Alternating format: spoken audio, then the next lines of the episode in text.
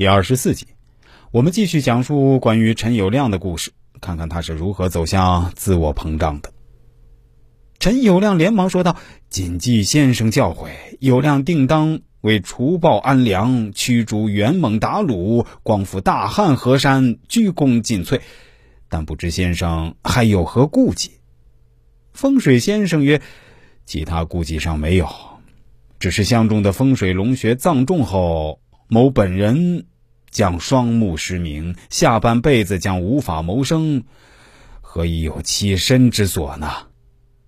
陈友谅当时拍着胸脯对先生说：“只要我祖父能葬中宝地，万一先生双目失明，我兄弟俩定将先生视作堂上父母侍奉。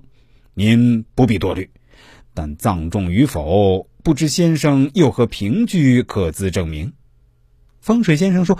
这个自然有，如葬中的风水龙穴，土坟堆上将不生任何杂草，否则就不是风水宝地。记忆停当，先生将龙穴定位，则即日安葬，一切顺利。先生于是双目开始失明。话说，当时统治中国的元猛政权是个骑在马背上的民族。在元朝末年的时候，已经到了日薄西山、风雨飘摇的中后期，社会黑暗，污吏横行，苛捐杂税，民不聊生。加之连年干旱，庄稼欠收，饿殍满野，各地农民纷纷起来反抗残暴的元蒙统治。关于这段历史，我相信大家都听说过，高中历史课本里面也讲过。对于学文科的朋友来说，可能并不需要我来介绍这个历史背景。但是鉴于我们的节目啊，还有大部分听众朋友呢学的是理科，所以我还是需要说一下。这其中是以张士诚、陈友谅、朱元璋三支农民起义军队伍势力最强大。陈友谅身先士卒，作战勇猛，加之他的智多星太太做军师，可谓是攻无不克，所向披靡。短短几年时间，陈友谅就攻占了湖南、湖北、四川一大片地方。